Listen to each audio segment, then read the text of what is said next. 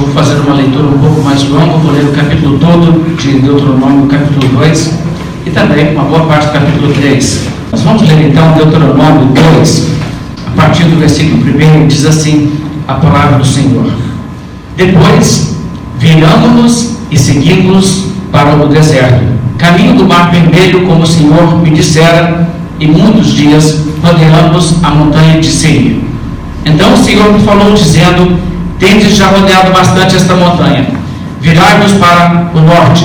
Ordena ao povo, dizendo: Passareis pelos limites de vossos irmãos, os filhos de Esaú, que habitam em Seir, e eles terão medo de vós, portanto, guardai-vos bem, não vos entremeteis com eles, porque vos não darei da sua terra, nem ainda a pisada da planta de um pé, pois a Esaú dei por possessão a montanha de Seir.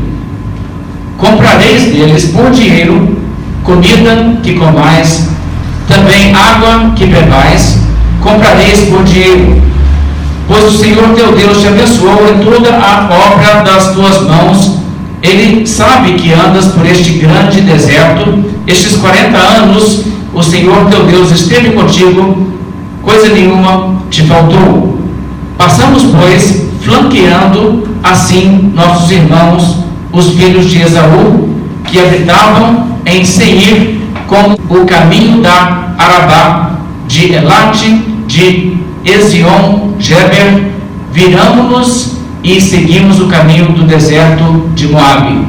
Então o Senhor me disse: Não molestes Moabe, e não contendas com eles em peleja, porque te não darei possessão da sua terra, pois dei Ar em possessão aos filhos de Ló. Os Enins antes habitavam nela, povo grande, numeroso e alto como os Anaquins.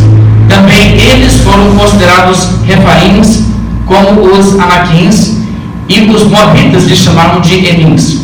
Os Oreus também habitavam outrora em Seir, porém os filhos de Esaú os despossaram e os destruíram de diante de si e habitaram no lugar deles, assim como Israel fez a terra de sua possessão que o Senhor lhes tinha dado. Levantai-vos agora e passai o ribeiro de Zerede. Assim passamos o ribeiro de Zerede, o tempo que caminhamos desde Cades Barneia até passarmos o ribeiro de Zerede foram 38 anos, até que toda aquela geração dos homens de guerra se consumiu no meio do arraial, como o Senhor lhes jurara.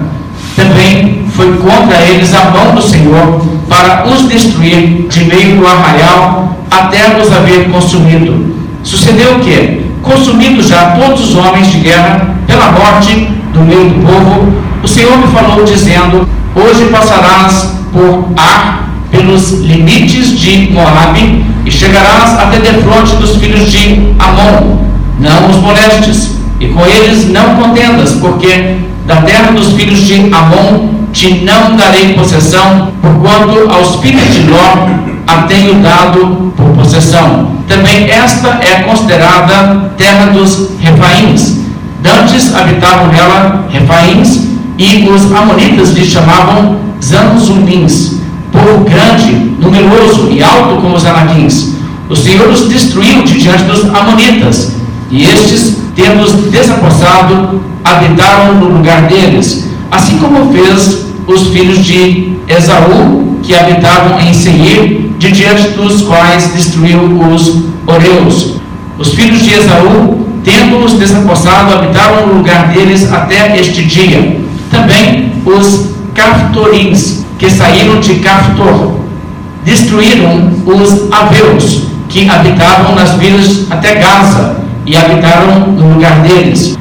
Levantai-vos, parti e passai o ribeiro de Arnon, eis aqui na tua mão tenho dado a Seom, Amorreu, rei de Esbom, a sua terra, passa a possuí-la e contende com eles em peleja. Hoje começarei a meter o terror e o medo de ti aos povos que estão debaixo de todo o céu. Os que ouvirem a tua fama tremerão de diante de ti, e se angustiarão.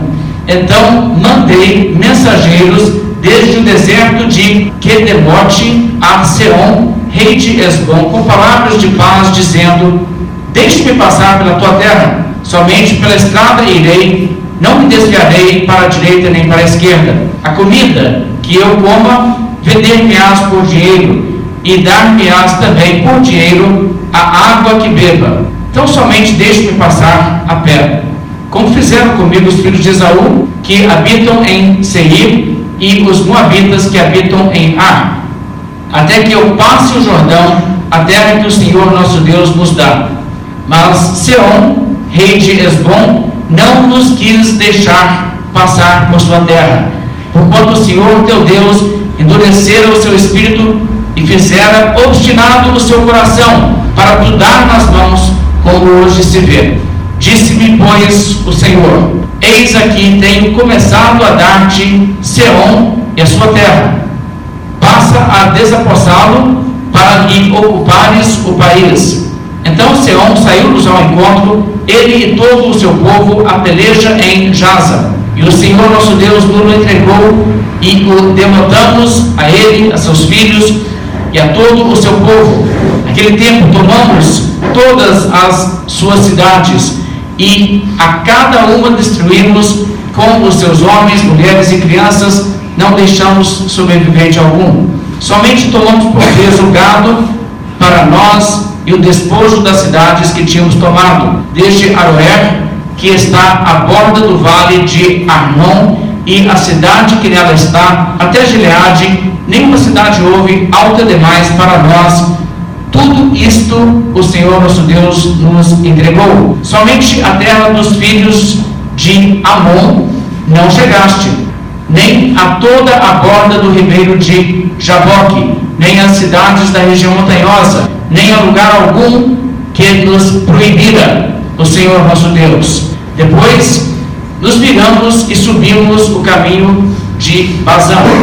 E Og, rei de Bazã, nos saiu ao encontro, ele e todo o seu povo a peleja em Edrei. Então o Senhor me disse: Não temas, porque a ele e todo o seu povo e sua terra dei na tua mão, fizeste a Seom, rei dos amorreus, que habitava em Esbom. Deu-nos o Senhor nosso Deus em nossas mãos também a Og, rei de Bazã, e a todo o seu povo Ferimos-no até que lhe não ficou nenhum sobrevivente. Nesse tempo, tomamos todas as cidades, nenhuma cidade houve que lhe não tomássemos. 60 cidades, toda a região do Argob, o reino de Og em Bazan.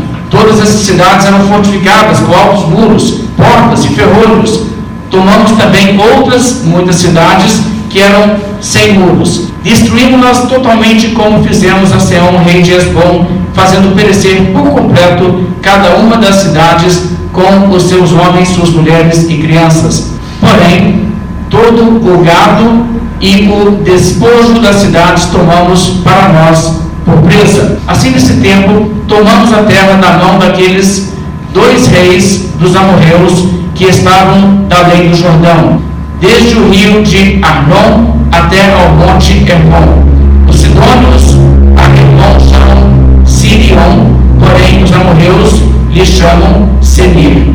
Tomamos todas as cidades do Planalto, e todo o Gileade, e todo o Bazan, até Salca e Edrei, cidades do reino de Og em Bazan. Porque só Og, rei de Bazan, restou dos refaíns, eis que o seu leito, leito de ferro, não está, porventura, em Rabá dos filhos de Amon, sendo de nove côvados de comprimento e de quatro a sua largura, pelo côvado comum? Tomamos, pois, esta terra em possessão nesse tempo, desde Aruer, que está junto ao vale Arnon, e a metade da região montanhosa de Gileade, com as suas cidades dei aos Rubenitas e Gaditas. O resto de Gileade, como também todo o Bazã, o reino de Og, dei a meia tribo de Manassés, toda aquela região de Argob, todo o Bazã, se chamava terra dos Refaíns.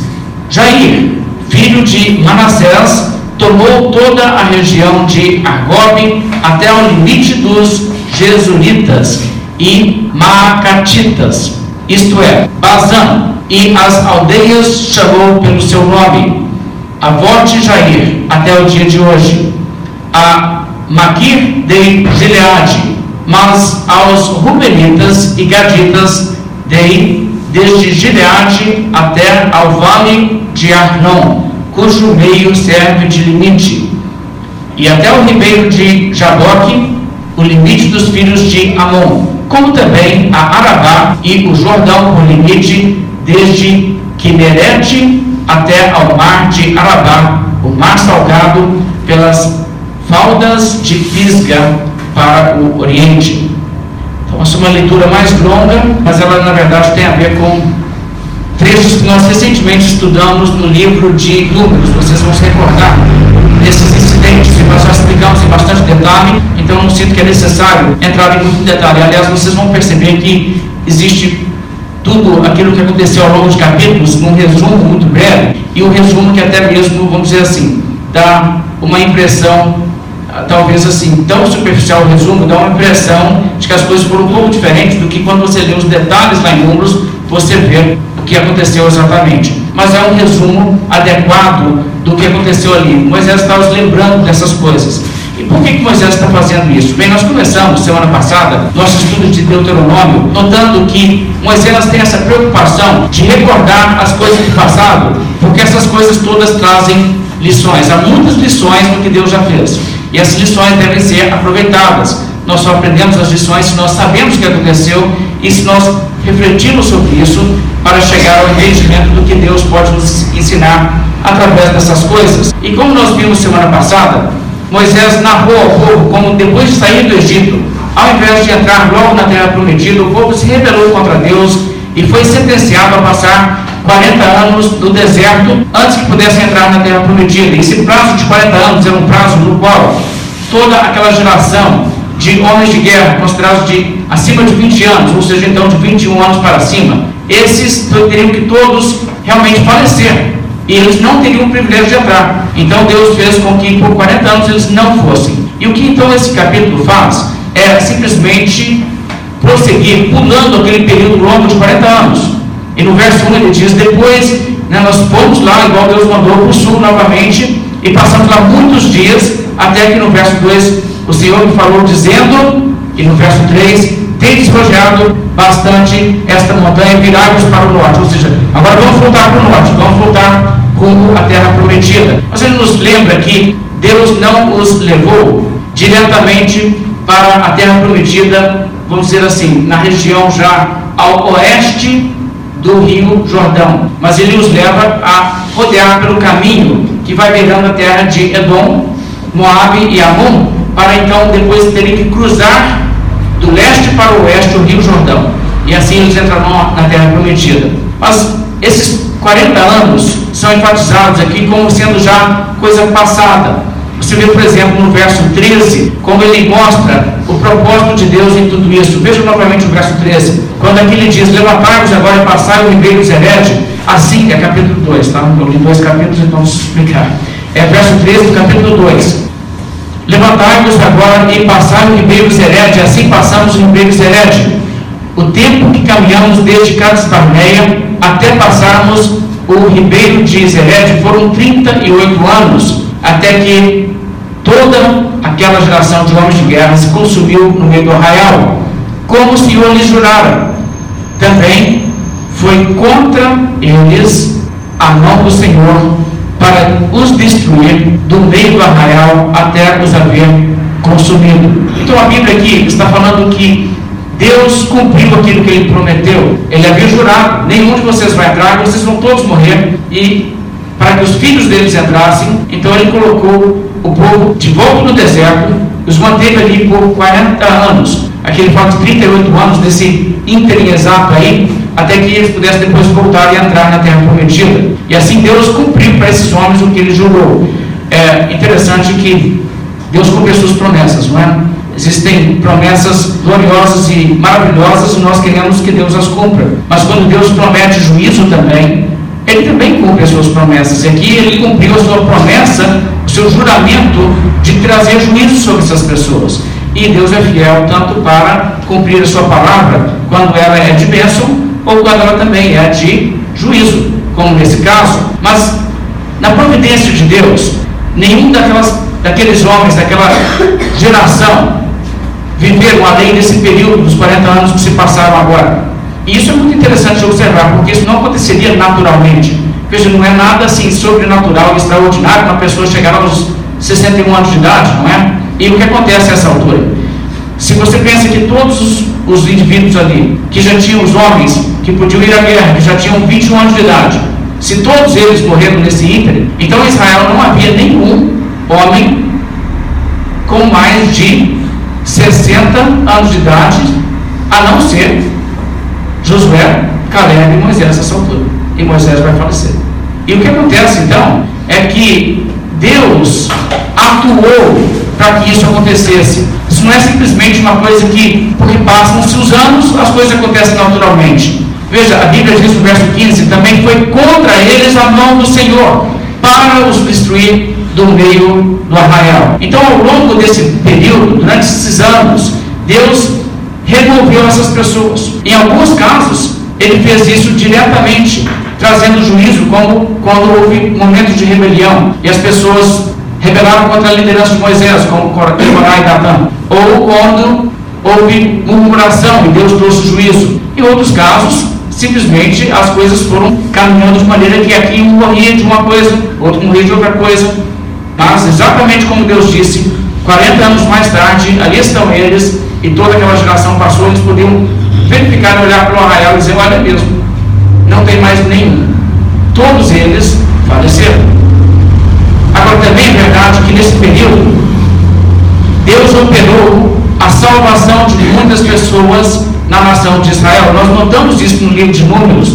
Houve uma espécie de avivamento ao longo do período no deserto, especialmente no tempo em que eles foram salvos por Deus das serpentes abrasadoras. E o que Deus então fez ali é levar com que a geração rebelde passasse, mas dentre a nova geração que se levantou no lugar deles, houvesse uma população com uma quantidade muito maior de gente realmente convertida. E isso Deus foi operando nesse período. E é importante você entender o quanto foi sobrenatural todo aquele período.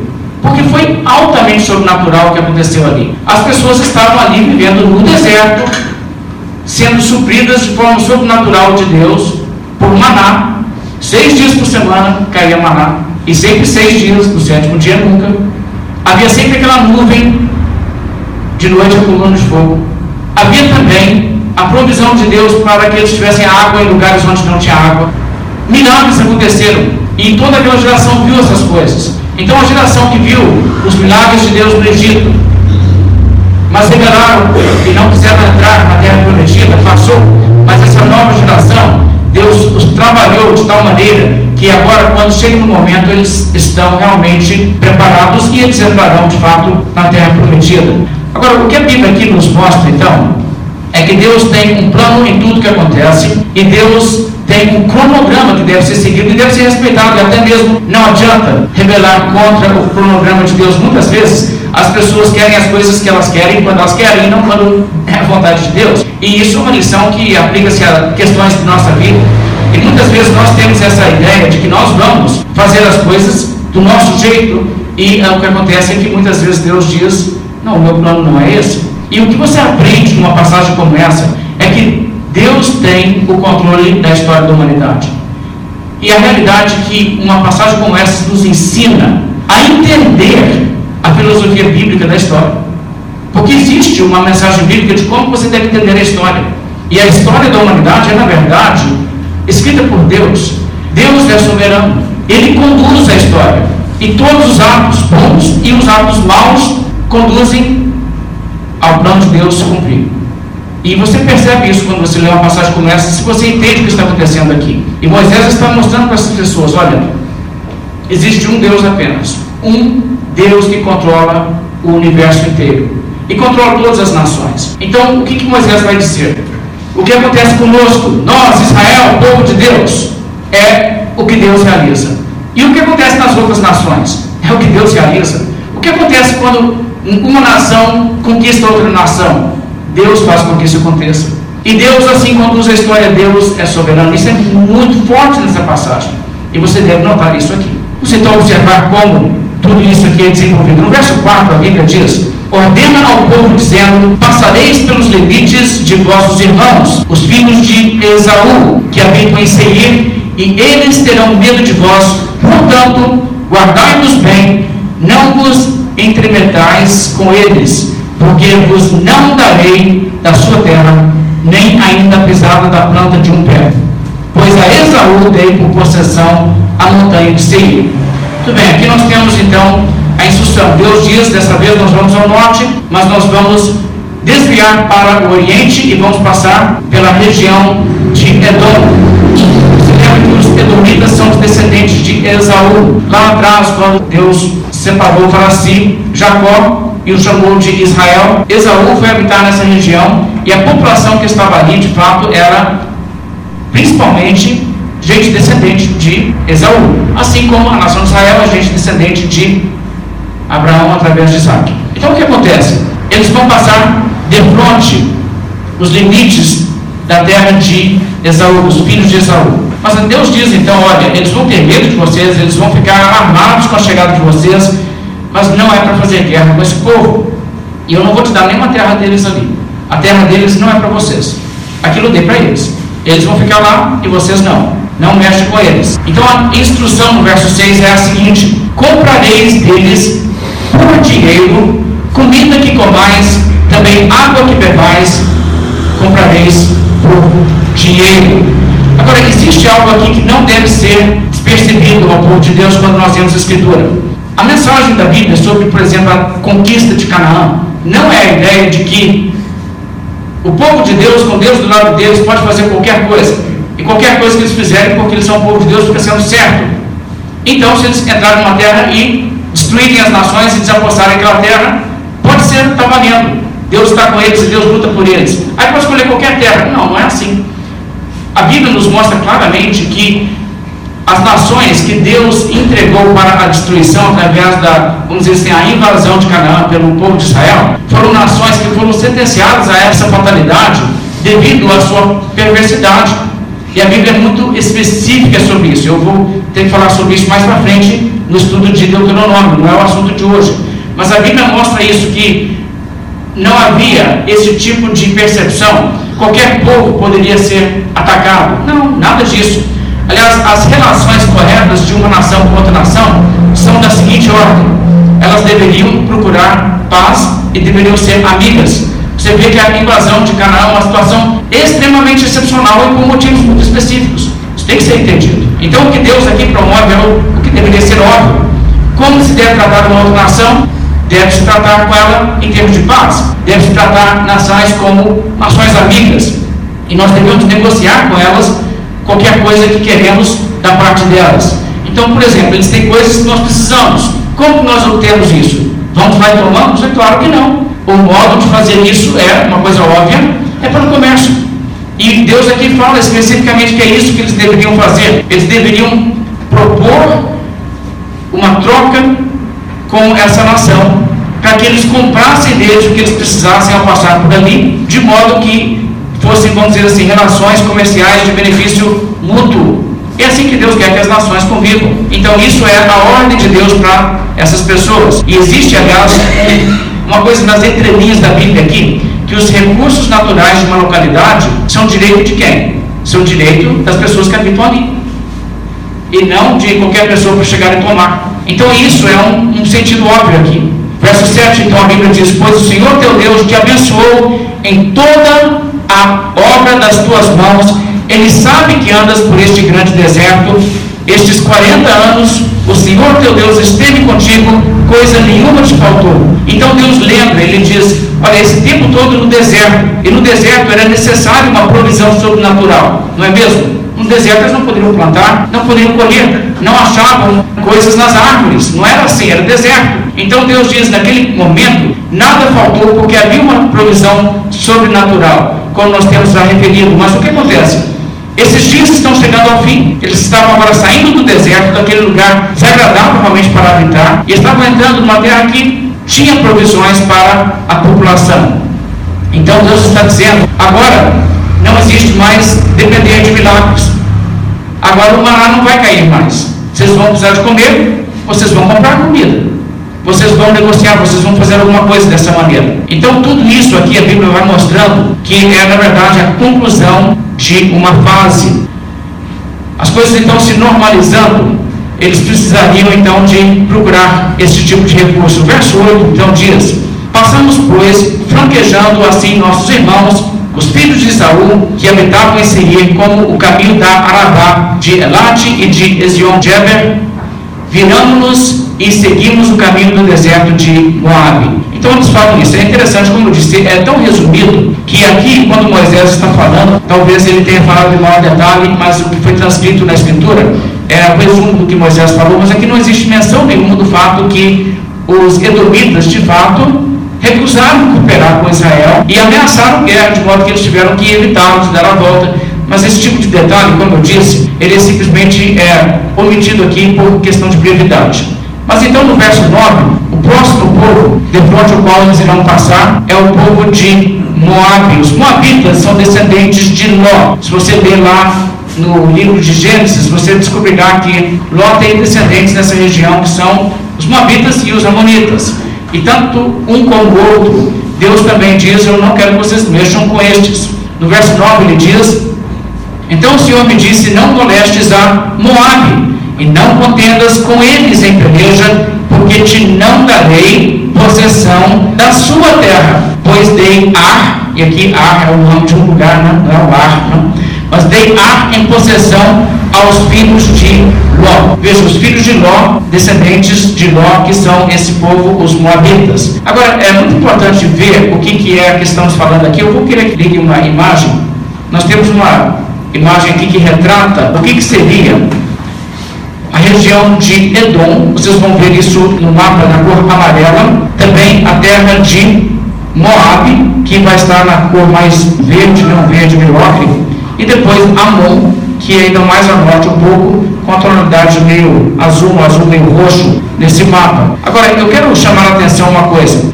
Essas terras, a terra de Edom, a terra de Moab e a terra de Amon, fazem parte da terra prometida, a terra que Deus prometeu dar a Abraão e sua descendência a Isaac.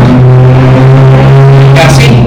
Na realidade, você lendo aqui, você vai perceber que não é assim. É importante ler a Bíblia de uma forma assim bem atenta em certos momentos, porque existem pessoas que fazem a seguinte conexão. Eles leem certas passagens da Bíblia, como em Gênesis capítulo 15, verso 18, onde Deus fala a Abraão, ele diz a tua descendência dele esta terra desde o Egito até o grande rio Eufrates. E essas pessoas pegam e dizem na verdade, a terra de Israel, que Deus prometeu dar ao povo de Israel, a descendência de Jacó, é na verdade uma terra muito maior. Esse mapa que você está vendo aí agora é um mapa que você vai encontrar ele ou uma coisa muito semelhante a ele em alguns livros e alguns sites que falam o que Deus prometeu dar para a nação de Israel é isso que está aí cercado de vermelho. É isso que a, a nação de Israel prometida.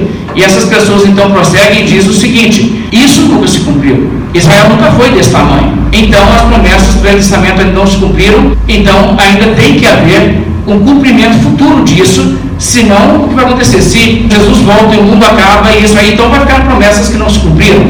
E eu quero demonstrar para vocês que isso é uma compreensão errada das Escrituras, conforme vocês estão vendo. Se vocês olharem esse mapa, vocês verão que a terra que estamos falando, que Deus aqui diz no texto, ele não daria a Israel, que não faz parte da herança deles, é a terra que veio o Rio Jordão e veio o Mar Morto ao sul, a terra de Edom. E está tudo englobado nesse mapa aí que as pessoas fazem. As pessoas ignoram o texto bíblico e jogam e dizem: está vendo? Tudo isso aqui Deus prometeu dar para eles. Bem, vamos seguir em frente. Eu quero que vocês vejam nas suas Bíblias, Êxodo capítulo 23, o verso 31.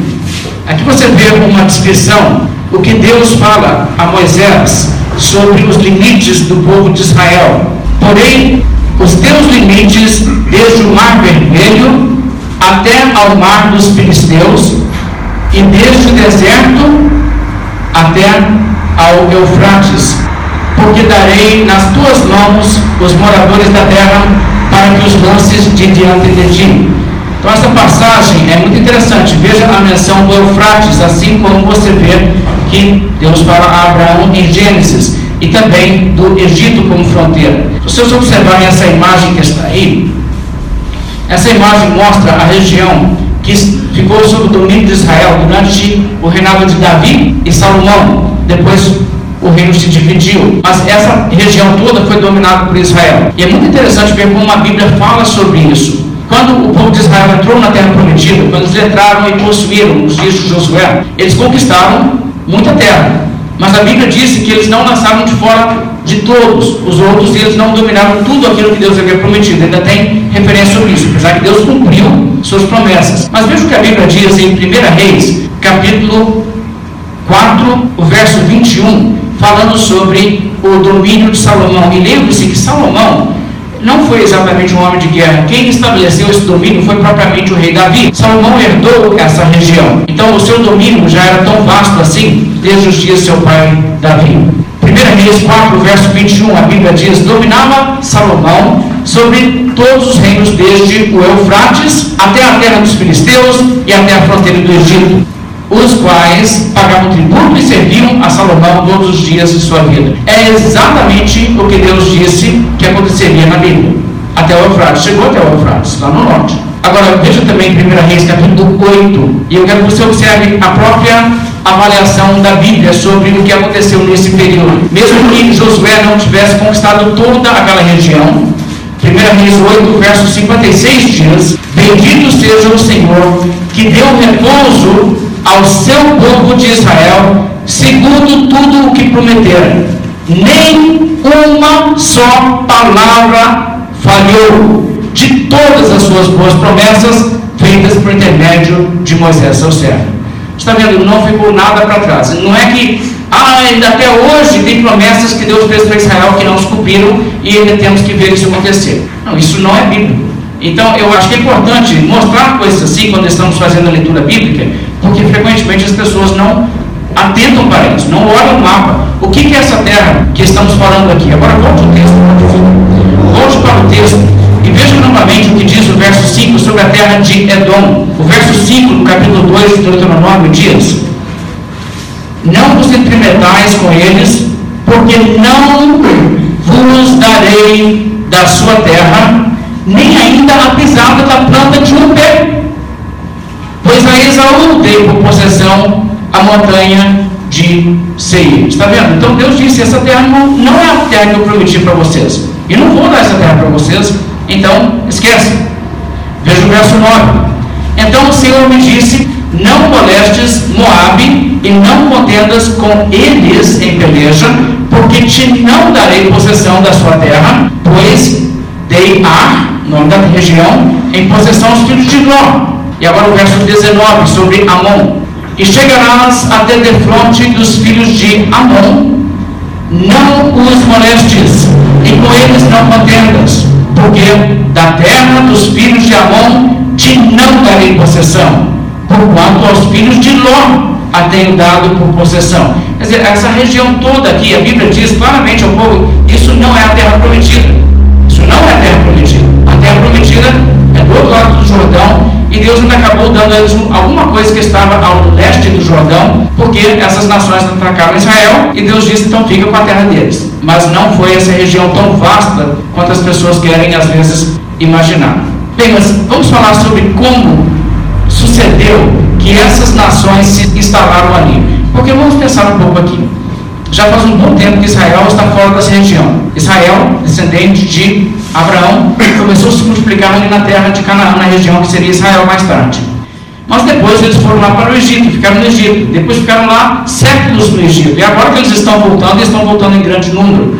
O que aconteceu por lá nesse ínterim? Bem, nesse ínterim, os descendentes de Ló e os descendentes de Esaú haviam se multiplicado, se tornado povos organizados e haviam arranjado para si um lugar para morar. Mas eles não fizeram isso exatamente de forma pacífica. E é importante então observar o que a Bíblia diz sobre isso. No verso 12 é que fala sobre a terra de Edom. Os oreus também habitavam outrora em Seir, a terra ao sul que veio a ser Edom. Porém, os filhos de Esaú os desapossaram e destruíram de diante de si e habitaram no lugar deles, assim como Israel fez a terra de sua possessão que o Senhor lhes tinha dado. Agora, isso é a única informação que nós temos sobre o que aconteceu ali. Nós sabemos então o que aconteceu o seguinte: os descendentes de Esaú entraram na terra que antes era terra de um outro povo e desapossaram essas pessoas. E aconteceu também a mesma coisa, os moabitas, descendentes de Ló, tomaram a terra de um outro povo que morava ali antes. Agora, como era esse povo? Bem, a Bíblia aqui nos fala que esse povo, que eles tomaram a terra, eles tinham essa característica de serem gigantes também. O que, que são gigantes biblicamente? Não sei se você já viu uma, umas imagens que rodam por aí. Alguém desenterrou gigantes da Bíblia. Aí mostra uma pessoa que seria talvez assim de uns três andares de altura, né? Um esqueleto enterrado em algum lugar. Aquilo é falso, tá? Eu espero que vocês tenham ciência de que aquilo é falso. Gigante, conforme a Bíblia, sabe, não é tipo gigante de conto de não? Gigantes na Bíblia são, assim, pessoas de uma genética mais alta. E a divisão dos povos estava produzindo exatamente isso. Pessoas com uma genética mais alta em certas regiões do que outras. Agora, historicamente, o que tem acontecido, quase que via de regra, quando tem um povo que é mais alto do que os outros, o que, que eles fazem? Eles fazem bullying. É isso que eles fazem. É quase que horrível esse negócio. Os vikings fizeram isso. Os vikings eram tipicamente mais altos. Existem relatos históricos de como pessoas foram lutar contra vikings e o, o, o soldado chegava para lutar contra o viking, não chegava na altura do peito do homem. Como é que você luta? É difícil, né? O homem lá com uma espada, um machado, e você uma luta física assim, o alcance dele é muito maior que o seu. E esse tipo de realidade, então, é o que estava desenvolvendo ali nessa região do mundo. Haviam povos ali que eram bem mais altos. Os filisteus foram um povo mais alto. Os filisteus parece que tinham desse tipo de sangue também. Mas o que acontece é que, mesmo esse povo sendo mais alto, eles foram conquistados aqui pelos moabitas e pelos edomitas. Agora, a Bíblia não nos diz que eles fizeram isso por uma instrução positiva de Deus eu, eu acho até que nos, nós somos obrigados a entender que não houve essa instrução do tipo que Deus falou para Israel, entra na terra de Canaã e acaba com os amorreus. Não, não existe isso. Simplesmente existe um desenvolver histórico. O que aconteceu? Nós não sabemos. Talvez os autores lá provocaram um conflito e eles acabaram perdendo. Talvez, eu não sei se foi isso. Ou talvez os outros falaram nós precisamos morar em algum lugar, aquela terra é boa, vamos entrar lá. E eles tentaram se defender, mas perderam. Eu não sei o que aconteceu, mas a Bíblia aqui nos fala que de fato havia ali esses povos mais altos antes e eles foram destruídos assim.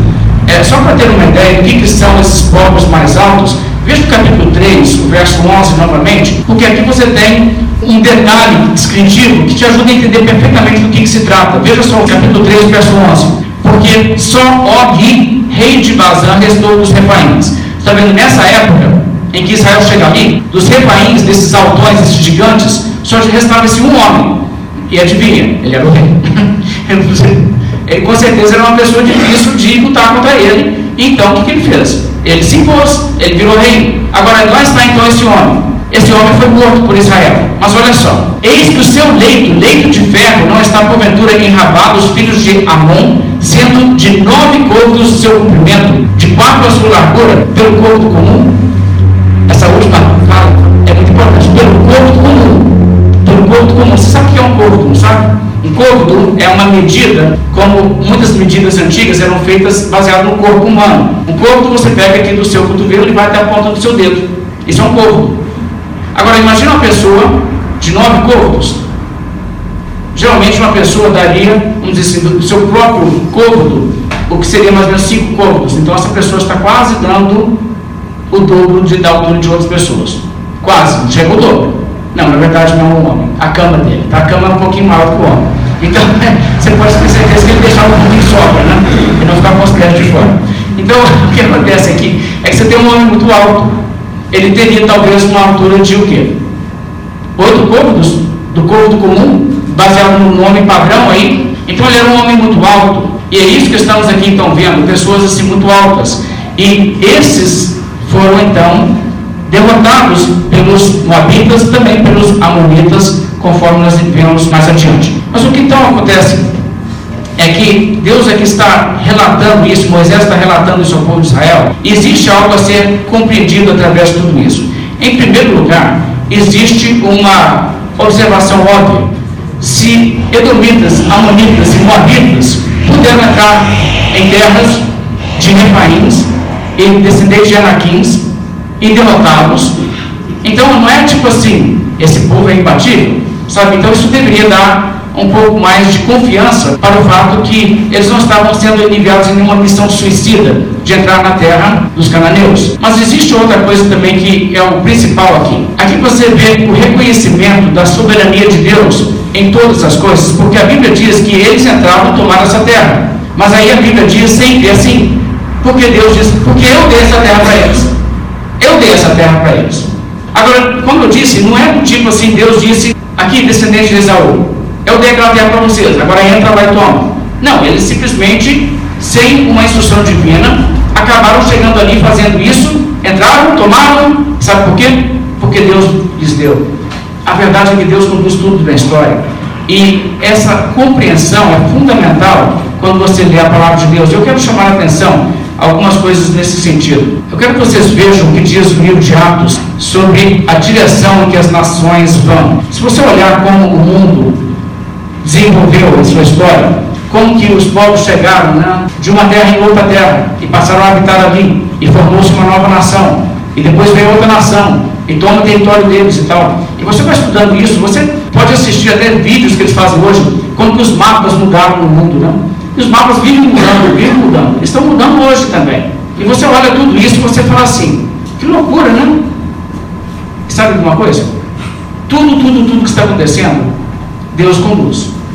Veja em Atos capítulo 17, a partir do verso 26. Veja o que o apóstolo Paulo pregou aos atenienses. De um só fez toda a raça humana para habitar sobre toda a face da terra, havendo fixado os tempos previamente estabelecidos e os limites da sua habitação. Que coisa impressionante. Gente, esse verso aí, se você entender isso aí, você vai entender a soberania de Deus. Porque no meio disso tudo que aconteceu, as pessoas fizeram as coisas que elas fizeram, que elas quiseram fazer. As pessoas agiram com sua livre agência, fizeram sua própria iniciativa, agiram fazendo o bem e agiram fazendo o mal. E deu no que deu, e sabe o que aconteceu? Cumpriu-se o plano de Deus. E é assim que a coisa acontece, e nada fugiu do plano de Deus, porque Deus havia previamente estabelecido os limites da habitação de cada povo. E fixado. Brasil vai ser aqui, aqui, aqui, aqui, aqui. Tá? E por isso Brasil é do jeito que ele é. Deus é bem estabelecido. E por conta disso também, Deus estabeleceu. Agora, é claro que se muda alguma coisa no mapa, muda por quê? Muda porque os homens fazem coisas, geralmente coisas erradas. Mas no meio de tudo isso aí que as pessoas fazem coisas erradas, o que acontece?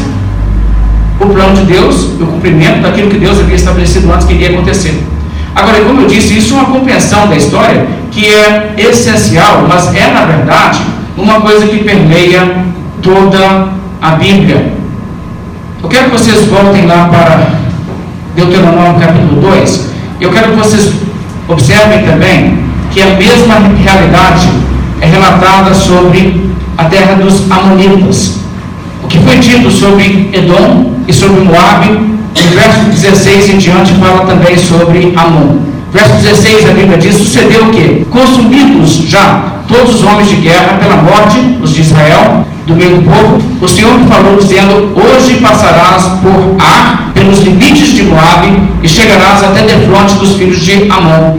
Não os molestes, e com eles não contendas, porque da terra dos filhos de Amon te não darei possessão, porque aos filhos de Ló a tenho dado por possessão. Agora, assim como em todos os outros casos, Deus diz: Eu dei essa terra para eles. Eu dei. Muito bem, mas como que eles pegaram essa terra? Verso 20. Também esta é considerada a terra dos refaíns, porque antes habitavam nela refaíns, e os amonitas lhe chamavam Zanzumins, o povo grande e numeroso, alto como os anaquins. O Senhor os destruiu diante dos amonitas. Está vendo? A ação direta de Deus aqui. Deus os destruiu. E estes, tendo-os desapossado, habitavam no lugar deles. Quer dizer, a mesma coisa que você encontra em cada uma dessas situações. Então é muito óbvio que a Bíblia está enfatizando a soberania de Deus sobre tudo. Não existe o Deus de Israel que governa Israel, existem outros deuses que influenciam as outras nações. Não, tudo que acontece em qualquer nação é sempre o mesmo Deus que coordena tudo. Ele é o Senhor da história. Agora, então, temos que parar um pouco e pensar sobre isso. Se isso tudo é verdade, Bíblia está dizendo então que essas pessoas fizeram bem quando invadiram essa terra? Não, não necessariamente. A Bíblia está dizendo que o que se cumpriu era o plano de Deus. Mesmo que o que eles fizeram possa ter sido e provavelmente é mesmo o mal. Eles não agiram sob instrução divina, nós não temos motivo nenhum para especular que poderiam ter feito isso. Mas o que eu estou querendo dizer é o seguinte: é que não existe nada que aconteça neste mundo que não cumpra o plano de Deus. Até mesmo as coisas ruins que acontecem. Quando as pessoas fazem o mal, não é que elas fazem o bem, elas fazem o mal. Mas é como José reconheceu quando ele disse a seus irmãos: Vós, na verdade, intentastes o mal contra mim, porém Deus o tornou em bem. E a intenção que Deus tinha em mente era outra. Então, Deus, para fazer uma coisa boa, o que, que Deus faz? Deus arma uma situação e ele deixa que as pessoas façam as suas coisas erradas. Deus poderia ter impedido os irmãos de José de vendê-lo para o Egito? Claro que poderia. Por que, que Deus não impediu? Porque Deus tinha um plano. Ao longo de suas vidas, eles vêm cultivando ódio, cultivando raiva contra o seu irmão, querendo acabar com a vida do seu irmão. Vamos matá-lo, vamos matá-lo. Mas não era plano de Deus que eles matassem. Então um irmão entra e diz: Não, vamos matar, não, vamos, vender ele como escravo. Então eles vendem como escravo, está vendo o plano de Deus está se cumprindo. E eles fazendo coisas más. E Deus não impedindo. Mas sabe por quê? Deus colocou pessoas ali que tinham índoles más e não interferiu que eles fizessem o que eles quisessem. E assim o que aconteceu? Eles fizeram coisas que encaixaram passo a passo com o plano de Deus maior. E é assim que Deus faz. De maneira que tudo, tudo, tudo que os homens fazem, que é pecado e é mal, é mal e é pecado. E Deus não pega e empurra ninguém na direção de fazer o mal. Não é que Deus é soberano sobre a maldade humana nesse sentido, não. Deus pega pessoas involuntárias e diz assim: que eu quero que aconteça uma guerra aqui. Ah, não, não estou afim, não. Vai sim, vai sim. Não, não é nada disso. Existe, na verdade, muito o seguinte: tem pessoas más, eu quero fazer uma guerra, eu quero conquistar, eu vou dominar o mundo inteiro. E Deus diz: não, não vai não. E ele não faz nada. Mas quando Deus diz: vai vir a calhar uma pessoa que já tem essa disposição má, que tem esse plano maléfico, que quer fazer isso tudo, Deus diz, tá, eu vou dar corda para esse homem aí, vou dar ele condições de fazer para ele chegar até um certo ponto e depois eu corto as asinhas dele também. E esse homem então vai, faz as coisas até onde Deus diz, até isso aí vai ser bom, vai encaixar com o meu plano. Mas ele faz a maldade de si. E o que acontece? Deus simplesmente usa isso e converte isso em bem. Mas então o que acontece é que é impossível uma pessoa desandar o plano de Deus, é isso que a Bíblia está mostrando. Como eu disse, isso permeia toda a Bíblia. Deixe-me citar aos irmãos, apenas ouçam. Quando Deus resolve julgar um, um povo, uma nação, qualquer coisa desse tipo, Ele pode fazer isso por levantar adversários. Por exemplo, nos dias de Salomão, Salomão teve paz por muito tempo e ninguém mexeu com Israel. Por que ninguém mexeu com Israel? Porque ninguém queria mexer com Israel, ninguém olhava lá e dizia assim, ah, eu quero tomar o que eles têm. Ah, claro que não, tinha muita gente que queria fazer, mas Deus simplesmente não permitiu o desenvolvimento de situações. Mas aí o que acontece? Salomão vai, revela-se contra Deus, começa fazer templos para divindades pagãs, e a Bíblia diz em 1 Reis 11, 14, levantou o Senhor contra Salomão um adversário. E depois no verso 23 também, Deus levantou a Salomão outro adversário. Quer dizer, Deus levanta por quê? Porque Deus quer julgar a nação. Você sabe muito bem que a Bíblia mostra que a invasão assíria, a invasão de Nabucodonosor, o exílio da nação do Reino Norte e também do Reino Sul, foram nada mais do que Deus fazer uso de pessoas más, fazendo coisas más para julgar a nação de Israel. Então isso não aconteceu porque as coisas desandaram, fugiram do controle de Deus. Essas coisas aconteceram porque, de certa maneira, era o plano de Deus que acontecesse. Embora cada ato fosse um ato perverso e mau de nações, vamos dizer assim, não somente sanguinárias, como cheias de cobiça, de poder e de, de, e de bens, de, de se tornarem assim uma, uma nação expansionista e tudo isso aí que é pecado, Deus não interferiu, Deus colocou o poder nas mãos de fazer, eles foram e fizeram, e o que acontece? Em tudo isso aí, Deus então assegurou resultados que vinham a calhar com seus planos, e Deus usa isso tudo para propósitos benéficos. Então, essa é uma lição muito clara para nós na Escritura. E nós devemos ver que isso está aqui na Escritura com um propósito. A Bíblia está dizendo que essas nações chegaram a possuir essas outras terras, mas foi, no final das contas, o plano de Deus. Agora, então, com isso em mente, o que a Bíblia nos diz é que Deus instrui, então, Israel a prosseguir para a terra em que eles deveriam entrar. Havia algumas cidades e alguma região ao leste do Jordão que Deus também daria ao povo de Israel, embora não fosse, vamos dizer assim, aquela terra além do Jordão, onde eles tinham a terra prometida propriamente. Mas o verso 24, Deuteronômio 2, então diz o seguinte: Levantai-vos, parti e passai o ribeiro de Arnon, eis aqui na tua mão tenho dado a Seom, Amorreu, rei de Esbom, e a sua terra. Passa a possuí-la e contente com eles em peleja. Hoje começarei a meter o temor e o medo de ti aos povos que estão debaixo de todo o céu, e os que ouvirem a tua fama tremerão diante de ti e se angustiarão. Isso é algo que Deus começa a fazer aqui, você vai se recordar, por exemplo, em Josué, quando eles entram, os espias entram lá em Jericó, e Raab relata como está todo mundo morrendo de medo de Israel, porque eles ouviram essas coisas. Tem a ver com essas coisas aqui também, ela cita inclusive, que eles haviam feito a Seom e Og, os reis amorreus. Mas o que se dá aqui? Na verdade, Deus aqui diz agora, esses outros, a terra deles eu vou dar para vocês sim. Mas como que isso acontece? Verso 26 diz: Então mandei mensageiros desde o deserto de Kedemote a Seom, rei de Esbom, com palavras de paz, dizendo: Deixe-me passar pela tua terra, somente pela estrada irei, não me desviarei nem para a direita nem para a esquerda. A comida que eu como, vender-me-ás por dinheiro, e dar-me-ás também por dinheiro água que beba, tão somente deixe-me passar Muito interessante. O verso 24 diz: Olha, agora vocês vão passar por lá de ter a terra desse povo. Agora vai, vai contente com eles. E o que, que Moisés faz? Eles mandam mensagem de paz. Hum, mas como assim? Claro, porque eles não vão ali provocar uma guerra. Deus está dizendo: vai acontecer uma guerra. Mas vocês não vão provocar a guerra, eles vão ali falar um tempo de paz e, de certa forma, se cumpre aquele princípio que Paulo diz: enquanto depender de vós, viver em paz com todos os homens. Eles não induzem os outros à guerra, eles, na verdade, tentam negociar de uma maneira totalmente pacífica.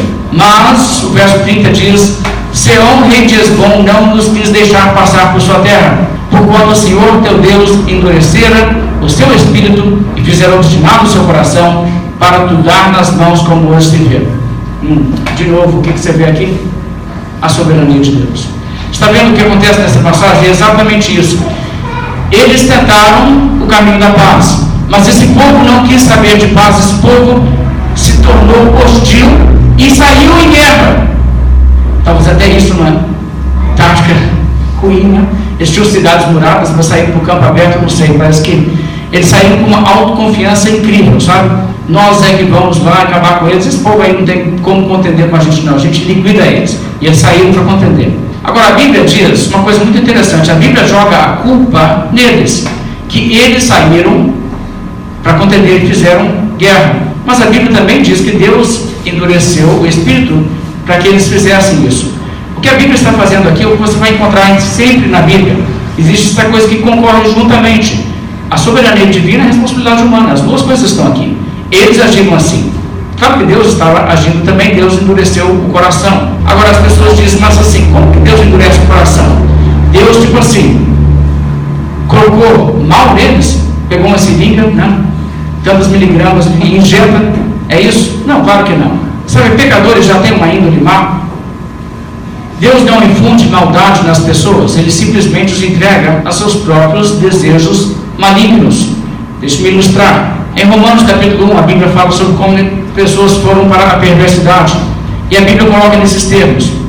Por isso, Deus entregou tais homens à imundícia. Por causa disso, os entregou Deus a paixões infames. Está vendo? Deus os entrega. Eles querem, Deus diz vai. Você pode ver uma ilustração muito clara de como isso funciona, por exemplo, no livro de Jó. No livro de Jó, lá estava Jó vivendo tranquilamente, o diabo doido para acabar com Jó. O diabo podia fazer alguma coisa na vida de Jó? Nada, Deus não tinha deixado. Então, de repente, Deus resolve agora nós vamos fazer algumas coisas na vida de Jó. E o que, que Deus faz? Deus pega o diabo e fala assim: Diabo, você não está querendo, não, mas aqui, eu quero que você faça coisa ruim com Jó. É isso? Não, o diabo sempre querendo fazer coisa ruim.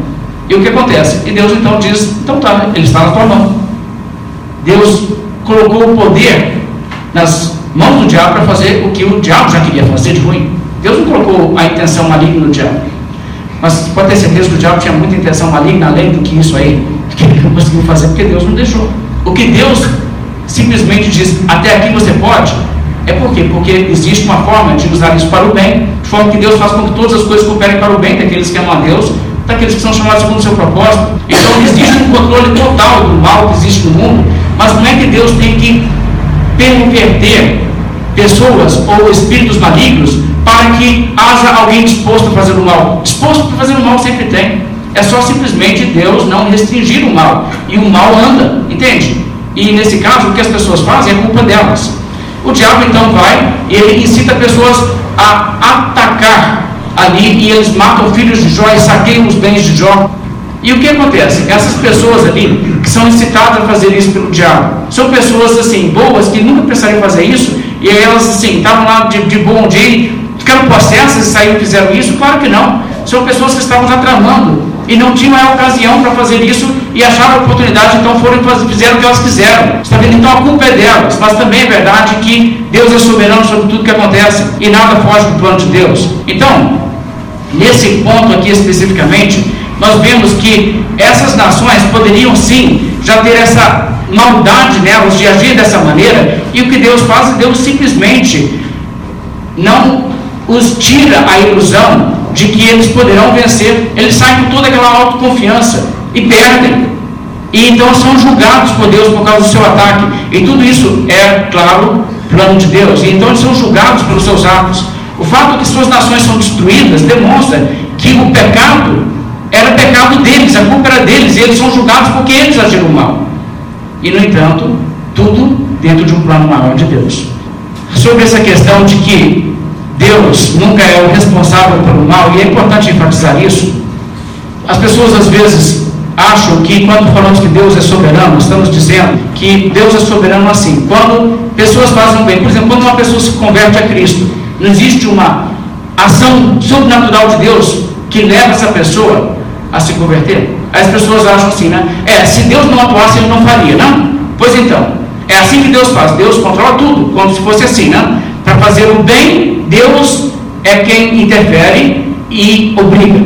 Para fazer o mal, Deus. Não, não é isso. Aliás, a Bíblia diz em Tiago: ninguém ao ser tentado diga sou tentado por Deus, porque Deus não pode ser tentado pelo mal, ele mesmo a ninguém tenta. Ao contrário, cada um é tentado pela sua própria cobiça, quando esta o atrai e seduz, então a cobiça, depois de haver concebido, dá à luz o pecado, e o pecado, uma vez consumado, gera a morte.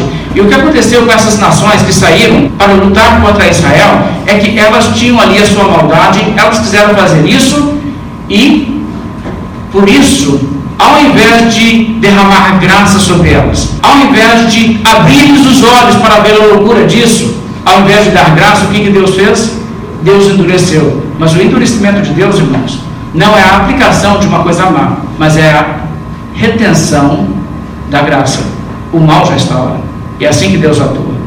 Bem, o texto então conclui dizendo, verso 33, o Senhor nosso Deus nulo entregou e o derrotamos. Então fizeram assim, como disse, estudamos recentemente sobre isso em números, não vamos falar sobre os detalhes. Mas eles então destruíram tanto esse rei aí, como também Og no capítulo 3, a partir do verso 1. Eles destruíram essas pessoas e as suas cidades tomaram. E ficou para Gileade, como também para duas tribos e meia, terra também do Jordão. E então Deus, dessa forma, leva o povo a já ter uma posse. A essa altura, então, já tem duas tribos inteiras, é a meia tribo de Manassés, que já tem a sua terra. Mas eles ainda têm que atravessar o Jordão. Nós temos muitas lições aqui que podem ser também de aplicação para nossas vidas. Esses povos, cheios de autoconfiança, atacaram o povo de Deus, certos de que venceriam. Mas só que Deus entregou essas nações na mão do seu povo. Apesar de que eles tinham certeza que eles venceriam o povo de Israel. Existe uma pequena imagem nesse quadro daquilo que acontece de certa maneira na história do mundo inteiro. Porque existem pessoas no mundo que detestam o povo de Deus assim como esses detestaram. e que não querem o povo de Deus no mundo e que conspiram contra e trabalham contra e querem eliminar do mundo o povo de Deus e dizem nesse lugar não tem espaço para vocês. Assim como esses agiram. Mas sabe o que é interessante? Eles saem e atacam. Eles saem e agridem. Mas Deus tem todo o poder de reverter esse quadro. E sabe o que vai acontecer, enfim? Um dia Jesus vai voltar. E as pessoas estão aí brigando de quem que vai governar o mundo, de quem que vai mandar em cada pedaço do chão, de quem que vai ter o controle. E sabe o que vai acontecer? Não são os brigões que ganham, não. Os mansos herdarão a terra. É isso que é a história da humanidade. E o que aconteceu nesse ponto? Você vê, o povo de Israel entrou propondo paz. Mas eles não fizeram paz, eles fizeram guerra. Mas os guerreiros perderam. E os mansos herdaram a terra. Isso é uma pequena imagem do que vai acontecer na história da humanidade no seu final. Vamos fazer uma oração?